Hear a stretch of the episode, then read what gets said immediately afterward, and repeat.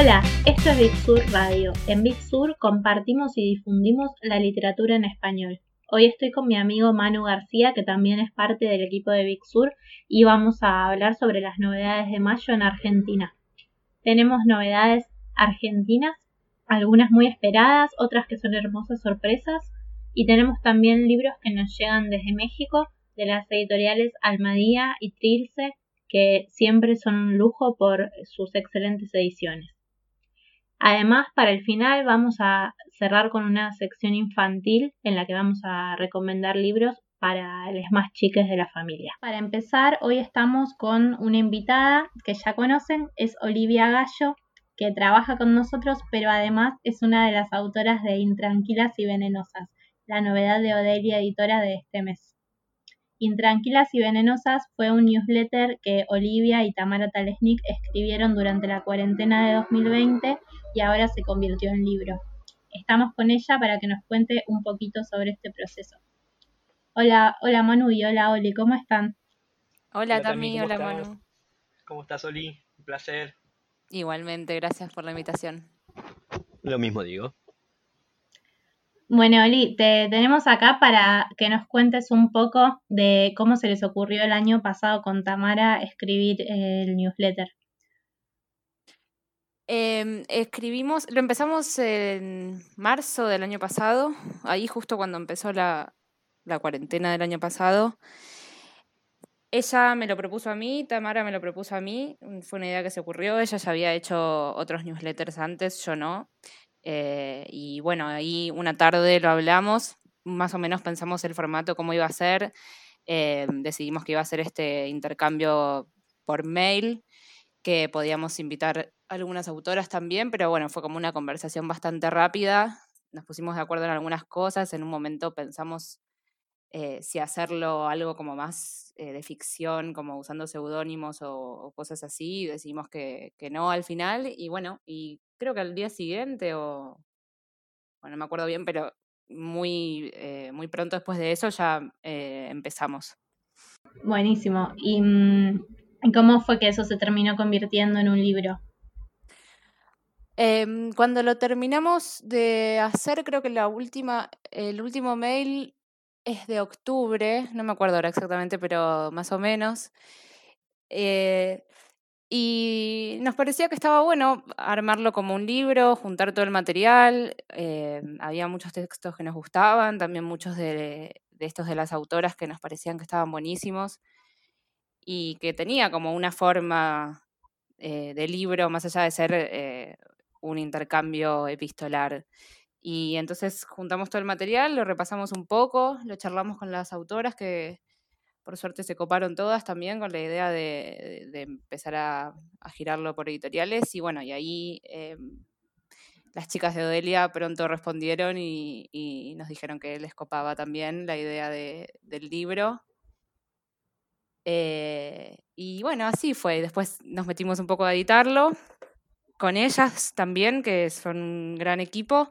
Y también fue como bastante rápido porque creo que tuvimos un mes de edición Ah, re rápido lo editaron. Sí, sí, Muy corto el proceso. Sí, sí, sí. Eh, por suerte éramos dos y en Odelia son varios, entonces estaba bien eh, distribuido, todo el, trabajo de edición. Eh, nada, fue súper lindo hacerlo con ellas. Y, y bueno, y ahí, ahí salió el libro. Además hicieron un trabajo de juntar los links y porque les contamos a, quienes nos estén escuchando que el libro además tiene códigos QR donde se puede acceder al material que ellas enviaban en los mails, por ejemplo, videos o fotos. Eh, eso también fue todo un trabajo de recopilación, ¿no? Sí, sí, eh, claro, nosotras mandábamos siempre al final de todos los mails un... Eh, en general eran dos links, más o menos mm. dos links, a veces tres, a veces algún, había alguno como en el cuerpo del mail, de alguna de las dos, pero bueno, un promedio como de tres links por mail que podían ser, eran o música que estábamos escuchando o algún video que hubiésemos visto o bueno, distintas cosas de ese tipo. Entonces eh, nos pareció también que tenía que ser parte de eso, que tenía que ser parte del libro eso, todo ese material. Entonces eh, se nos ocurrió con las chicas de Odelia hacerlo de esa forma, con el código QR y también armamos, como recopilamos varias fotos que poníamos, eh, las dos veíamos Mad Men en ese momento, entonces a veces poníamos fotos de Mad Men y también juntamos esas fotos y las pusimos como en carpetas en Drive, eh, entonces todo ese contenido está, claro, con el, con el código, con los códigos QR. Buenísimo, eso está muy bueno porque recupera todo eso eh, o sea, la, como esa parte multimedia que está en un mail y que un libro no tiene, pero creo que está muy buena esa forma que pensaron de poder recuperarlo. Eh, le contamos también a quienes nos están escuchando que cuando hablamos de las otras autoras, no lo dijimos esto todavía, es porque además de Olivia y Tamara Talesnik, hay textos de 22 autoras eh, invitadas que mm, Todas ellas son escritoras. Eh, están, por ejemplo, Tamara Tenenbaum, Ana Ojeda, Marina Mariach. Eh, las tres que dije están, ¿no? No, sí, sí, sí. no quiero inventar nada. Eh, y muchas más.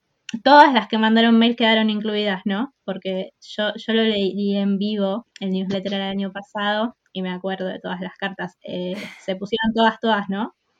Sí, sí, sí, sí. Sí, eh, bueno, mandamos ahí como un, un, aviso por si alguna no mm. tenía ganas de, que, de participar del libro, pero eh, antes de, empezar a, a, mandarlo editoriales y todas dijeron que sí, que les encantaba la idea, así que sí, incluimos, incluimos a todas. Son textos muy, muy hermosos todos, o sea, yo sé que es poco objetivo, suena poco objetivo que lo diga yo, que, que, bueno, soy de las recopiladoras, no solo de las autoras, pero de verdad son textos que están todos súper buenos. Eh, y de, sí, de autoras. Eh, no, yo no las voy a nombrar porque son 22, no me voy a acordar ahora de todas, si no quiero nombrar algunas y otras no, pero eh, sí hay algunas como las que vos nombrabas que ya son autoras publicadas y, conocidas. Y otras que recién están publicando por primera vez en papel ahora, entonces hay como un montón de variedad. así que nos pone muy contenta también esa parte del libro. Sí, genial, está buenísimo también para eh, conocer a todas esas autoras si, si no las conocían. Y bueno, el libro tiene anécdotas muy divertidas. Por ejemplo, yo me acuerdo mucho de mm, cuando les escribió Tamara Tenenbaum y contó que había llevado a su, que había que su novio había ido al dentista y que era como todo una aventura porque estábamos en esa parte de la cuarentena muy estricta en la que realmente ir a algún lugar que no fuera el supermercado, aunque fuera el médico, tenía como una épica. Eh, ¿qué, ¿Qué te acordás vos, Oli? Como que te parezca quizás algo divertido o algún mail que te acuerdes que fue como... Eh, a ver, hay, eh, tendría que pensar. Yo tengo una pésima, pésima memoria, pero me acuerdo así como de situaciones, ahora no me acuerdo puntualmente quién, mm. quién las contaba, pero eh, todo esto como de las clases por Zoom. Eh, y bueno, hay mucho de eso. Varias, varias autoras, además de nosotras dos, contamos toda esta experiencia nueva del mundo Zoom. me acuerdo, hay un mail de de Julieta Correa que dice que, mm. que, le habla a la pantalla con el micrófono muteado y que eh, hubo otro de Ana Navajas también que me acuerdo que hablaba de las clases de, de, sus hijas, de colegio, bueno, no sé, eh, todo ese mundo Zoom que se abría de repente era bastante eh, como intenso porque tomaba mucha importancia todo el año pasado. Bueno, este también un poco, pero sobre todo el año pasado. Sí, yo creo que este año sigue pasando todo lo mismo, pero ya no tiene esa épica de que todo era nuevo, ¿no? Como que algunas cosas como el Zoom nos acostumbramos más. Sí, y yo creo que también el año pasado, sobre todo cuando empezó, todavía parecía algo que no... Eh, algo más pasajero, muy momentáneo. Claro, sí, parecía como que iban a ser 15 días. Al principio, como nadie estaba muy seguro, pero bueno, era como algo raro que, bueno, 15 días. Y, bueno, ahora también es otra la, situación y las emociones de todo el mundo, me parece. Como, sí. Eh, ah, sí. Mm, yo le quería comentar, si me permiten, que me pareció, en ese momento me pareció como bastante eh, exótico que Tamara Talesnik, particularmente en las primeras, en los primeros mail que te manda, ella tiene Zoom con la profe de yoga. Está bueno eso igual, porque eh, ahora es como que lo tomás y decís, sí, puedo hacer clases y todo lo que sea, pero en ese primer momento, tener Zoom de una actividad física era medio como eh, novedoso, por así decirlo, arriesgarse a eso, por ejemplo. Sí, sí, sí.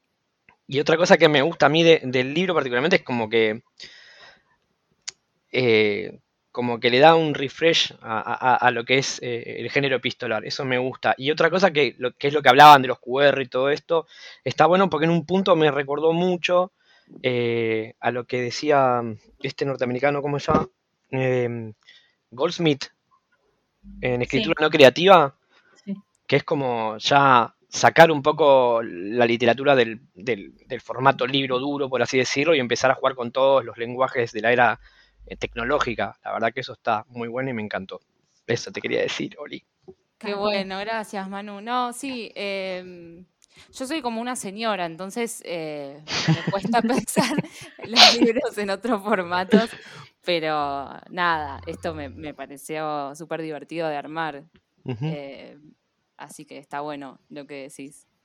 Sí, que, quedó muy bien la verdad el resultado, así que bueno, invitamos a todos a leerlo y te, dejamos libre, Oli, así seguimos comentando otros libros del mes. Bueno, muchas gracias, Tami, por la invitación y Manu. Eh, gracias, a vos por gracias a vos. este ratito. Bueno, los dejo entonces. Voy a, después los voy a escuchar cuando salga para enterarme todas las novedades de este mes que están bárbaras. Increíble el servicio. Buenísimo. Gracias, Oli. Abrazo. Chao, chao. Bueno, Manu, ahora nos quedamos nosotros y seguimos con lo que queda del servicio de novedades. Bueno, que recién acabamos de empezar. Eh, ¿Qué libro tenés por ahí? Yo tengo El Triángulo de Invierno de Julia Deck, de mm. Eterna Cadencia. Muy bueno este libro, la verdad. Ya el diseño es impresionante, la verdad que me encanta la combinación de los colores. Eso atrapa. Imagino que eh, está bueno cuando uno presencia la vidriera de la librería son este tipo de libros los que más te llaman la atención. Y nada, creo que después este, adentrarse en la novela, que es totalmente recomendable, por supuesto, ¿no? Sí, la verdad. Eh, bueno, es la segunda novela de, de Eterna Cadencia, bastante esperada por quienes leyeron eh, Vivian Elizabeth Fogel, que fue su primera novela, o sea, fue la primera que Julia Deck escribió y también la primera que Eterna Cadencia publicó traducida al español por Magali Sequera. Tal cual. Eh, fue publicada en 2019 cuando también la autora visitó el FILBA. Parece, parece tan loco, ¿no? Hablar de cuando FILBA cuando se podía. Eh, pero bueno, ella estuvo presente acá en varios paneles y dando varias notas y la verdad fue estuvo muy buena su visita. Y ese libro para quienes no lo hayan leído comenzaba cuando una madre con un bebé recién nacido asesinaba al analista. Así que es como que con solo esa oración causa bastante intriga bueno y este nuevo libro para quienes hayan leído el anterior o para quienes no es también un libro muy lindo en el que con lo que trabaja la autora es con identidades cambiantes y con esto de la figura del triángulo. Eh, o sea, el, triángulo como tres vértices que los toma en diferentes sentidos. Por ejemplo, hay tres personajes eh, que le dan, eh, o sea, que motorizan la historia, que es la protagonista, que es, es, una protagonista de la que nunca sabemos el verdadero nombre, pero sabemos que elige ponerse un nombre nuevo que es eh, Berenice Borivash, que es un personaje de una película de Eric Romer que se llama El, el árbol, el alcalde y la mediateca. Que se ha dicho, de paso yo ya la busqué, la tengo, así como termine la voy a ver porque me quedé reservado también con eso. Sí, está muy buena, pero justamente no es que haya que haber visto la película para entender mejor el libro, sino al revés. Para nada. Claro, al contrario, leer el libro te da ganas después de, ver esa película de la que el libro tanto habla y, en la que está inspirada el, el están inspirados los nombres en realidad de varios personajes. Eh, bueno, y también hay tres puertos de Francia por los que los protagonistas se van desplazando durante el invierno y después el triángulo de invierno es esta eh, figura que se forma eh, por tres estrellas en el cielo, que aprendimos que no es una constelación de un libro que nombramos en el podcast de novedades del mes pasado, que es nuestro universo de Joe Dante. sí. Eh, ahí aprendimos que el triángulo de invierno no es una constelación, sino que son estrellas muy brillantes de diferentes constelaciones que forman esta figura en el cielo.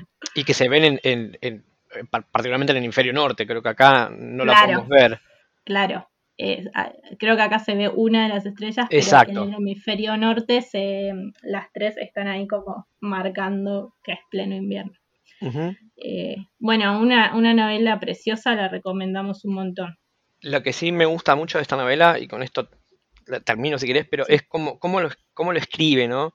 Eh, esto de que no haya marcas diacríticas en los diálogos, de que se entremezclan lo que quizás le están diciendo y ella está pensando Está tan bien armado que nunca te confundís de quién es la voz que va relatando, por así decirlo. Como que en un punto me recuerda a, Saramago, por ejemplo. Que, también tenía ese juego de, ir narrando de una manera tan, eh, tan gratificante que no tenía que andar poniendo guiones ni nada. O sea, es como ir a caballo y está, eso me pareció eh, muy, muy bueno de, de Julia Decla, ¿verdad? Sí, está, está muy bien logrado. Tiene todo un juego como entre lo que se piensa y lo que se dice. Eso. Y está buenísimo, sí. Tal cual. La verdad que sí. Bueno, ¿qué, otro libro tenés por ahí, Manu? Eh, tengo esta, un, un, librito que parece pequeño, pero es inmenso. Enorme, sí. Que es, eh, lo publica Raravis, que Raravis es una editorial maravillosa que siempre saca algo debajo de la galera y termina no solo sorprendiéndote, sino maravillándote y queriendo más particularmente. Yo cuando vi este libro, los colores me encantaron y lo pedí para leer en particular, que es Besada por Cipris, que es un libro de poemas de Gnosis de Locri. Esto es, un rescate que hace Mariana Gardela Hueso, particularmente de esta poeta de la antigua Grecia, que yo sinceramente no conocía. Eh, y hasta ahora lo único que se consiguen son 12 poemas nada más, que bueno, en Gardela Hueso los junta de una manera temática, porque hay varias ediciones en distintos idiomas y cada eh, traductor lo ha puesto en otros órdenes, por así decirlo. Y está bueno porque es una poeta que era admiradora de, de Safo. Ella particularmente estaba en Locris, que es una ciudad que está, digámoslo, más o menos enfrente de Lesbos, ¿no? Particularmente. Y lo importante que tiene es que es una de las primeras poetas, digamos, no me quiero equivocar al decir esto, pero es una de las primeras poetas que se reconoce como poeta, que se nombra a sí mismo como poeta. Y, está bueno porque con eso lo que genera es un poco eh, erradicar el ostracismo y el silencio al que los hombres destinaban a las, mujeres, ¿no? Para los hombres en la antigua Grecia la mujer tiene que estar a la merced del, esposo y a la rueca mientras el esposo esté batallando, por ejemplo. Sí, tejiendo, ¿no? Era como la, Exactamente. la de la mujer era tejer, tejer, tejer. Era tejer, tejer, tejer. Pero lo bueno que tiene Gnosis es que ella igualmente toma esta rueca, este tejido, ¿no? Porque encuentra como un lenguaje femenino, bueno, ella se la toma como este, la, poeta de, la feminidad particularmente, ¿no? Y eso está buenísimo porque encuentra, ella encuentra a Afrodita ahí, encuentra el Eros, ¿no? A Cipris, digamos, eh, eh, encuentra todo un universo femenino que es totalmente erótico y lo transmite muy bien en sus, en sus pocos poemas que podemos conocer y que nos llegó. La verdad que es un libro que está impresionante. Y te digo, eh, están los 12 poemas. Después están retratos de, poetas a través de la historia que han conocido su obra y hablan sobre ella particularmente. Y al final está el ensayo que hace Gardela Hueso, que está muy bueno, que para mí el orden es como está el libro, está perfecto. Mm. Los poemas, los retratos, los ensayos, y el ensayo quiero decir, perdón, y una vez que lees todo eso, volver y leer los poemas, porque la verdad adquiere una dimensión profundísima. Sí, tal cual. Los poemas admiten esa doble lectura eh, que creo que pasa en, en, los textos que son, que vienen de hace muchos siglos atrás, pero que tienen una potencia muy grande, que es que si los lees sin saber nada, eh, eh, eh, tienen todo el tienen un pleno sentido y les puedes encontrar mucha belleza y mucho sentido. Y una vez, una vez que se lee el ensayo, los retratos y toda esta información complementaria, que se sabe un poco más sobre, sobre la historia de, de Gnosis y quién era su familia y esta información sobre lo que representaba el tejido, se pueden leer como aún con un poco más eh, de, o sea, encontrándoles como otro sentido histórico detrás de eso. Y está muy bueno. Algo que no dijimos es que el libro está bilingüe ah, en griego y también algo que me gustó mucho a mí que no sé griego, que es que tiene el griego en letras griegas y una transcripción de cómo suena para poder, claro, para poder apreciar eh, el juego que hacía ella con los sonidos. Y bueno, a mí me, divirtió como buscar y decir qué letras coinciden con qué sonidos, me, dio como, como sentir que estaba aprendiendo un poquitito de, fonética griega. me, pareció la verdad muy bueno que, esté, eh, que sea bilingüe. Eh, Está excelente. Y una cosita más que, quiero remarcar de esto, que está buenísimo, que mm, porque yo también me preguntaba eh, cómo nos llega, por ejemplo, ¿no? O sea, eh, estos poemas, dónde los escribió, cómo, qué soporte mm. utilizaba, por así decirlo. Y está bueno porque en la época de Gnosis lo que se utilizaba mucho eran los epigramas que se escribían en, las paredes, digamos, ¿no? En, en los templos, en los monumentos, en las tumbas. Entonces estaba bueno porque es como una especie de graffiti al cual no había forma de, a menos que tiraran la pared abajo, no había forma de censurarlo. Entonces estaba a la vista de todos y de todas, ¿entendés? Eso está buenísimo. Está buenísimo. La verdad, eh, un libro genial. Un libro, como vos decís, es chiquito y cortito, pero enorme a su vez. Exacto. Lo recomendamos mucho. Muchísimo. Y seguimos con. ¿Qué tenemos ahora? Seguimos, yo tengo por acá El Gran Jardín de Lola Randall. Bueno, un, libro de Chai que ya viene con eh, el sello de Chai, que sabemos que todo lo que deciden traducir eh, nos termina encantando, ¿no? y el cuidado de las ediciones también es maravilloso. El cuidado de las ediciones es la verdad muy lindo. Yo adoro todas las fotografías que tienen las portadas de Chai, las adoro a todas. Sí, y todas, todas muy representativas de, lo que uno se encuentra dentro del libro, ¿no? Bueno, este tiene esa tapa con una imagen eh, así, bueno, una imagen de huerta y eso es lo que hay en el libro, eh, horticultura y un montón de, reflexión. Es un libro que me gustó mucho porque hace algo que ya vimos en otros libros eh, recientes y en otros libros de Chai, por ejemplo en Tundra, el de Abby Andrews, que a mí me gustó, Andrews, que a mí me gustó mucho. Eh, bueno, en ese libro la protagonista, si se acuerdan, cuenta un viaje a la tundra mientras va explicando conceptos y contando cosas que leyó en libros que en ese caso hablaban de feminismo y de ecología.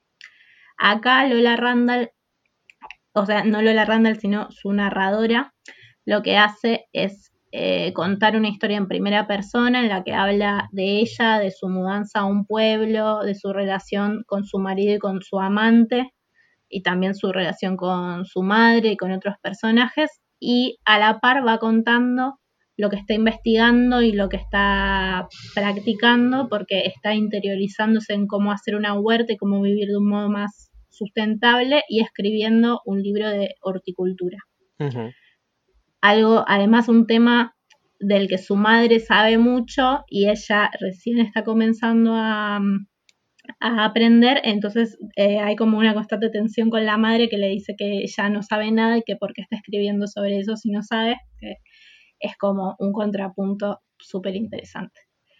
Entonces, bueno, tenemos por un lado la historia y por otro lado toda esta información eh, a modo no, no sé si diría ensayístico, sino como en, en, otro registro, en un registro más propio de, un manual o de un libro de divulgación, y donde realmente hay mucha información, no es que lo menciona al pasar, sino que explica que es, por ejemplo, eh, la tierra, terra preta, tierra negra, que es eh, una tierra especial que ella explica que podría, si todos fabricáramos esa tierra, se solucionarían un montón de los problemas. Eh, ecológicos que tenemos y explica cómo hacerlo. Para hacerlo habría que tener un baño seco, explica lo que es un baño seco y así con un montón de cosas que le van pasando en, la huerta y en la casa que está construyendo.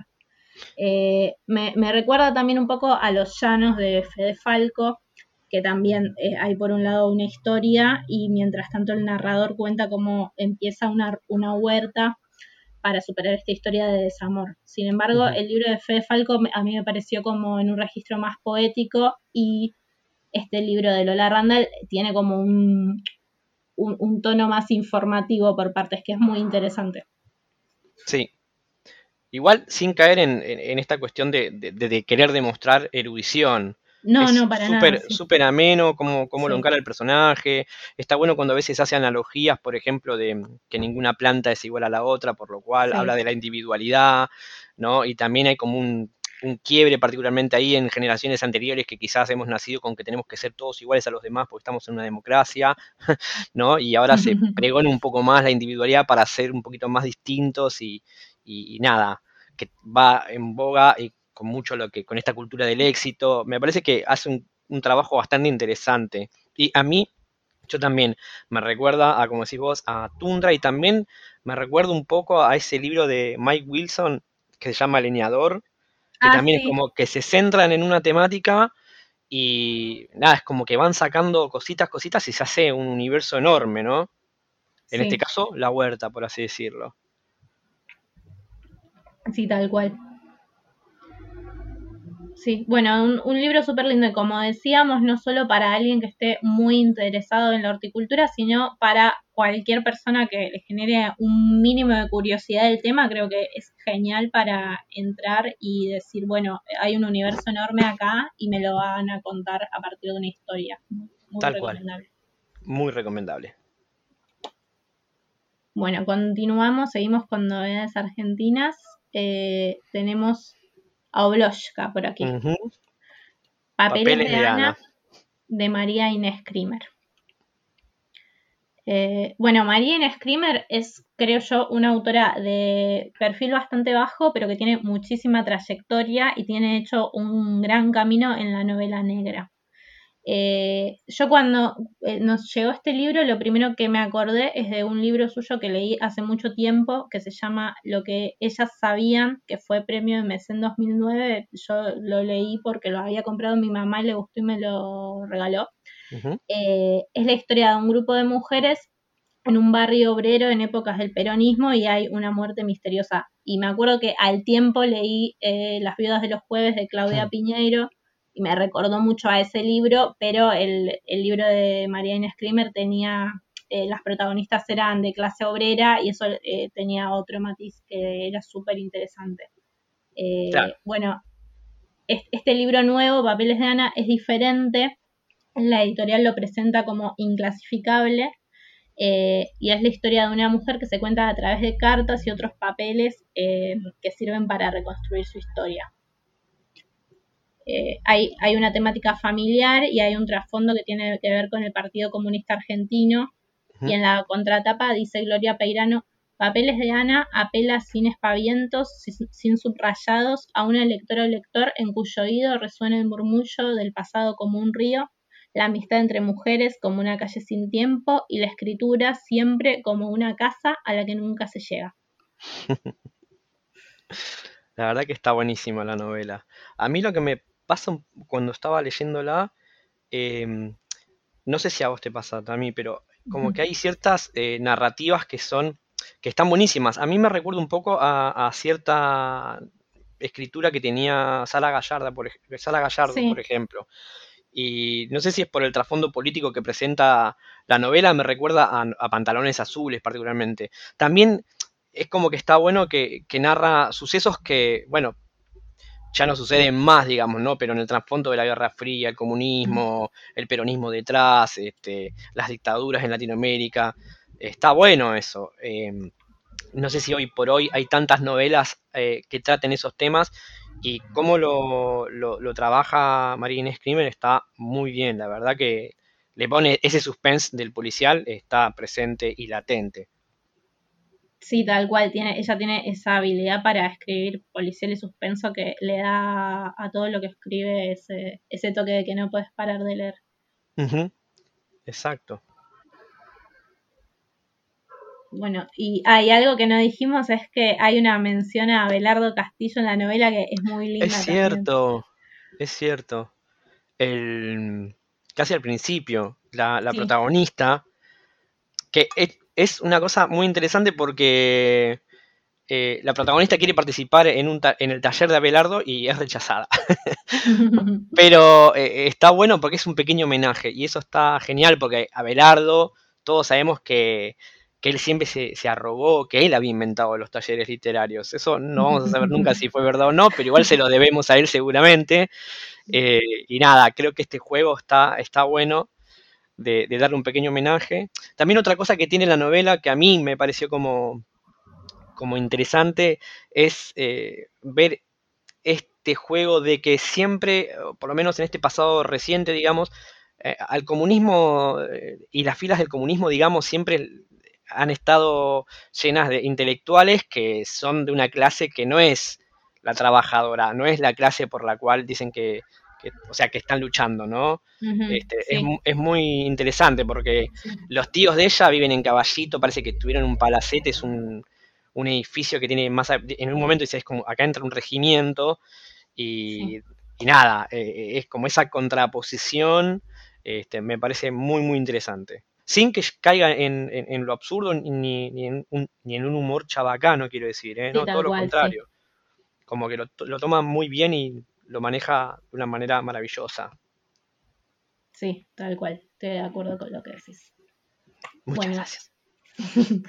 y ahora vamos a, pasar como a una segunda etapa del programa de hoy porque nos, vamos de las editoriales argentinas y nos pasamos a las mexicanas. Mm. Tenemos eh, tres libros de dos editoriales, que una es Almadía y la otra es Trilce. ¿Qué editoriales? Eh? Que sí, son dos grandes editoriales que nos gustan un montón. Eh, bueno, justamente el primer libro que tenemos de ellas es Examen Extraordinario de Juan Villoro, que es una antología seleccionada por el autor. Eh, Almadía nos tiene acostumbrados a estas antologías seleccionadas por sus propios autores, que tienen libros que son, la verdad, joyas. Por ejemplo, el año pasado uno que leímos es eh, el de Lydia Davis, que por nombrar solo uno, pero es un trabajo que viene haciendo la editorial con muchos autores y es una forma muy buena, creo, de acercarse a un autor eh, o, también de leer esos cuentos que, de, perdón, de tener en papel esos cuentos que a lo mejor leímos porque son los eh, los que más resuenan o los más difundidos de algún autor de cuentos y los recordamos, pero no lo tenemos en libro. Bueno, eh, creo que en estos libros pasa eso. Em, hay, hay cuentos que estaban en varios libros por separado y ahora están en uno y es como dijo Guido el otro día que son como los greatest hits de los autores, para mí sí, porque los eligen ellos mismos. Y si bien, por ejemplo, Villoro en la introducción al libro dice que que él cree que cuando uno elige cuentos de uno mismo, quizás elige de un modo más afectivo y no son los mejores. Yo creo que eh, la selección esta está muy buena, son cuentos muy potentes. Igual también Villoro dice una cosa eh, en, el, en, ese pequeño prólogo mm. que, que, está bueno, que es cuando, cuando, él, uno, cuando un escritor vuelve a leer un libro que siente que se alejó, que siente que ya no le pertenece, pero que lo recuerda, digamos, es como que el cuento logró su cometido, ¿no? Logró desprenderse de, este imaginario del que lo creó y lo lee como si fuera de otro. Y eso, la verdad, que, que, lograrlo, quiero creer, para un escritor, y más que nada de cuentos, debe ser un placer enorme. Y yo creo que ahí es donde él confía para hacer esta selección. Sí, tal cual, sí. Eh, y bueno, y, él, y dice otra cosa también súper interesante, que es que el nombre examen extraordinario eh, a él se le ocurrió porque en México se llama examen extraordinario al examen que es como la última oportunidad que te dan, ¿no? El de, bueno, te damos una oportunidad más a ver si te llevas la materia o no, eh, o si tenés que recursar o no. Y él dice que eh, eso que en realidad tiene una, una connotación negativa, es como una última oportunidad para los que fracasaron, eh, parece que fuera algo buenísimo porque se llama extraordinario. Entonces él hace un juego como eh, que, mm, que, darle una oportunidad más a estos cuentos de encontrarse con otros lectores más allá de los libros originales en los que se publicaron, es como esa oportunidad extraordinaria y me parece un, un lindo gesto de decir eso. La verdad son cuentos, son cuentazos, son todos súper potentes. El primero es de un mariachi que, tiene, que no quiere ser más mariachi y tiene un, montón de problemas con eso y es muy gracioso, tiene un amor muy... Adoré, eh, adoré ese cuento, me encanta porque encima, viste, que tiene, a mí lo que más me gusta de Villoro porque él conoce muy bien lo que es la cultura mexicana, no es porque sea mexicano, pero es como sabe, la tiene al dedillo. Hay otro libro que había publicado Almadía también hace unos años, creo que fue con anagrama, no me acuerdo, perdón, pero se llamaba El Vértigo Horizontal, que yo había leído porque en este caso Fede, por ejemplo, nuestro compañero querido, sabe un montón de México, pero nosotros, o al menos yo, no tanto. Y cuando leí El Vértigo Horizontal, vi otro villoro que encuentro, particularmente en estos cuentos, que tiene esa forma de, narrarnos al mexicano o mexicana promedio, ¿no? A la ciudad, al DF, a, estas cosas, estos guiños que, que se dan en, en, el vivir día a día particularmente. Y en el mariachi me parece fascinante que tiene dos o tres frasecitas que son para descostillarse de risa y que también funcionan bien porque desestructuran un poco el cuento que venís leyendo, ¿no? Este, y eso la verdad que me, parece, me parece fascinante. Sí, sí, la verdad. Sí. Hay, hay otros cuentos, no sé, como creo que hay uno que no me acuerdo el nombre ahora, pero se llama como eh, La familia común o Ser comunes que está buenísimo porque roza un poco el género distópico en un punto. Mm. Eh, y eso es arriesgado, está buenísimo también. Y es, la historia es re simple, la relación de una, de una preadolescente, digamos, eh, con su padre y su madre, y bueno, lo que va pasando en una caminata al colegio. Este, la mm. verdad que es, un, cuento que se aprecia un montonazo como todos los demás, pero bueno, esos dos a mí me parecieron que son increíbles. Sí, sí, la verdad están buenísimos todos. Eh, un, un, librazo, como decíamos, tanto para el que ya es lector de Villoro y quiere tener como este libro que recopila cuentos súper importantes, como para quien no lo haya leído o no lo haya leído mucho y diga, bueno, quiero empezar a, leer a Villoro, empiezo por acá, es genial para, para ambas cosas. Total, totalmente de acuerdo. Es más, para regalar también, si vos crees, quiero que alguien lea Villoro, este creo que es, es la mejor opción. Sí, sí, la verdad, buenísimo para eso. Bueno, que, y tenemos otro libro de Almadía, ¿lo tenés por ahí? Sí, lo tengo acá, que es, eh, es un libro precioso, que es El hombre mal vestido, de Guillermo Fadanelli, que también es un escritor nacido en la Ciudad de México. Almadía le viene publicando toda la obra, esperemos que la complete, porque el día de mañana sería lindo tener como la cajita, ¿no? de, de, este gran escritor que, siempre se preocupa mucho por narrar sobre la frontera, los márgenes y los personajes más marginales que tiene, en este caso, la Ciudad de México. este, en El hombre mal vestido tenemos la historia de, de Esteban,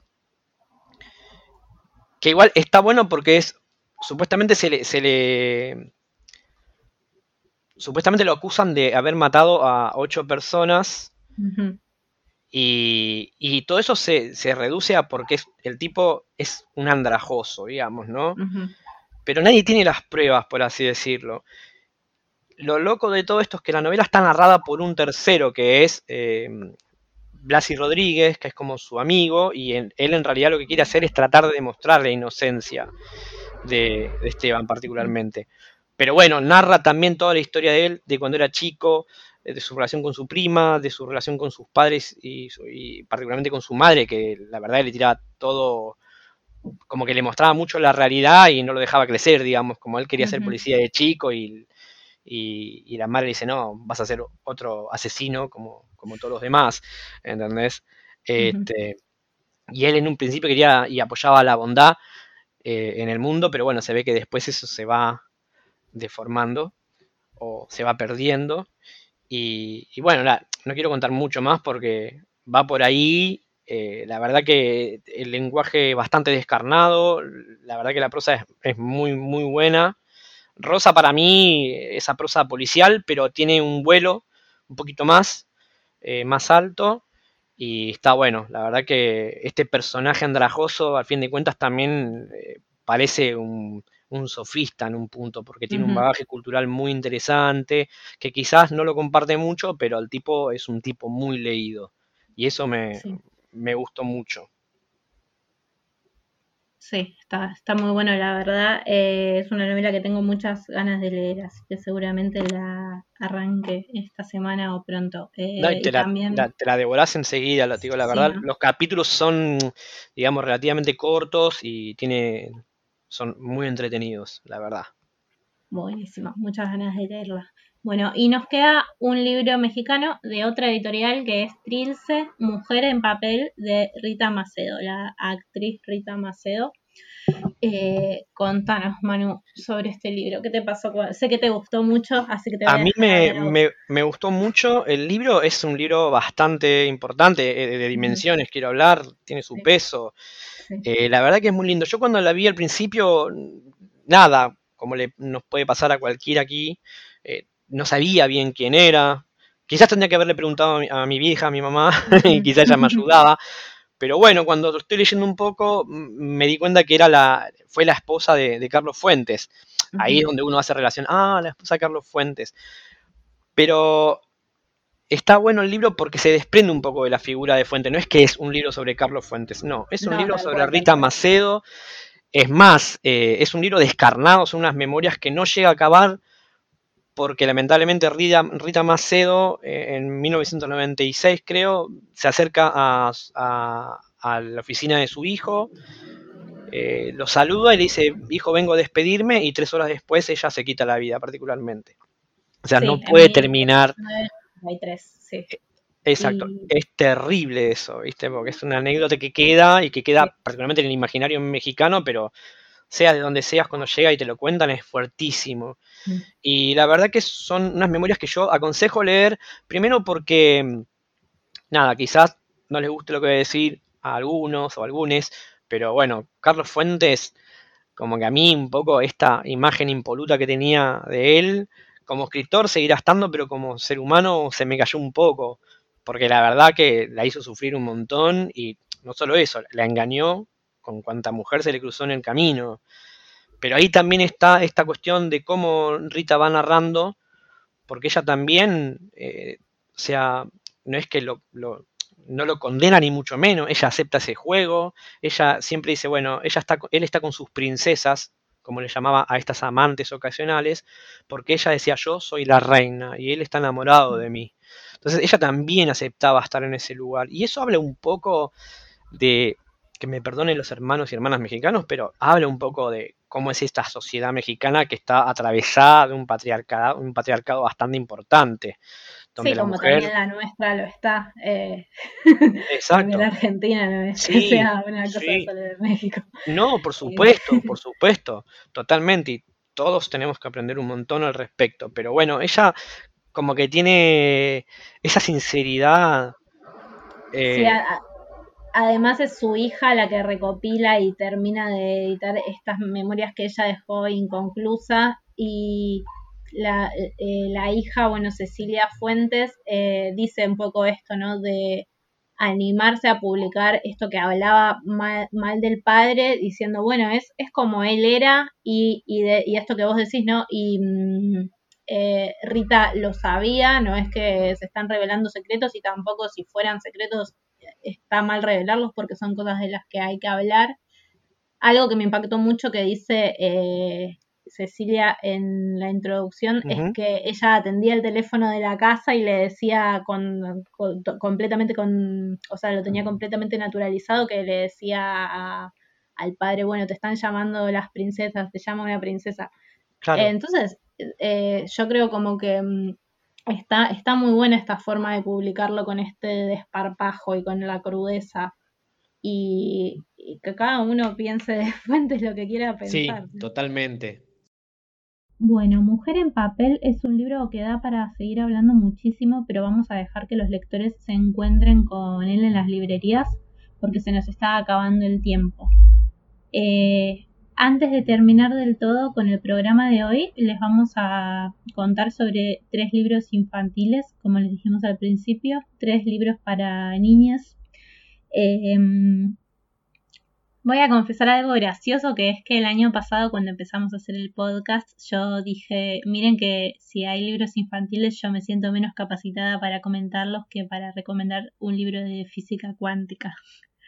Y después pasó algo muy gracioso que fue que tuvimos el mes pasado un libro de astrofísica que es Nuestro Universo de Joe Dangley y me encantó y lo comentamos con Iri, Iri que estuvo el mes pasado y es un libro fantástico.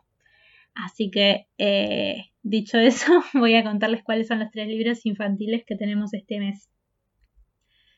Hay dos libros de Ralenti, uno se llama La Piedra Lunar y es de Verónica Chamorro y Mirita y el otro es el primero de la serie Otto y Vera. Los dos tienen algo en común que es que tienen dos personajes que son niñas y son muy diferentes entre sí.